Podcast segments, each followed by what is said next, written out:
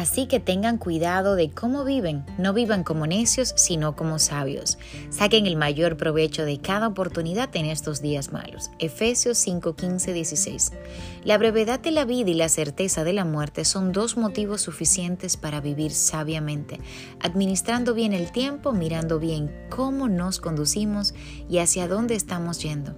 La vida de una persona y la realización de cualquier sueño depende de la relación que tenga con su creador.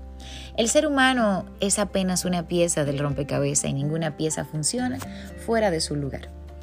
Por tanto, no permitas que el bullicio de este mundo los, los cautive al punto de que no les quede tiempo para estar con Jesús. No se dejen absorber por la banalidad de la vida que es literalmente un soplo. Abran bien sus ojos a las instrucciones divinas y obedezcan.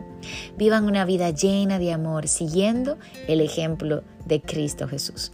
Que tengas un bendecido día. Recuerda compartir. Se despide Anita Rodríguez.